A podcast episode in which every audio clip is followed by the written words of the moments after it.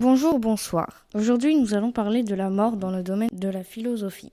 Dans l'Antiquité, l'épicurisme détruit la notion de la mort. La mort n'est rien. L'épicurisme est axé sur la recherche d'un bonheur et d'une sagesse dont le but est la tranquillité de l'âme.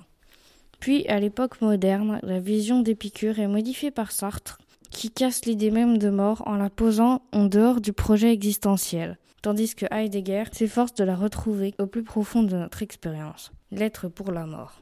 Du latin mors, la mort s'entend comme la fin de la vie, l'arrêt physique de la vie.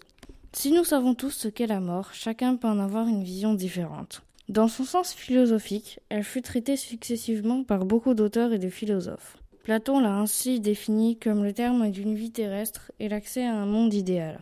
Épicure ou encore Lucrèce l'ont définie comme la dissolution de l'âme et du corps, d'un point de vue matérialiste. Heidegger l'a décrit comme l'essence même de la vie humaine, n'étant que sa finitude, cette forme saisie et assumée permet l'accès à l'authenticité. Enfin, Sartre voyait la mort comme un fait sans aucune cause ontologique. L'ontologie peut être traduite par la philosophie de l'être et est considérée comme science première.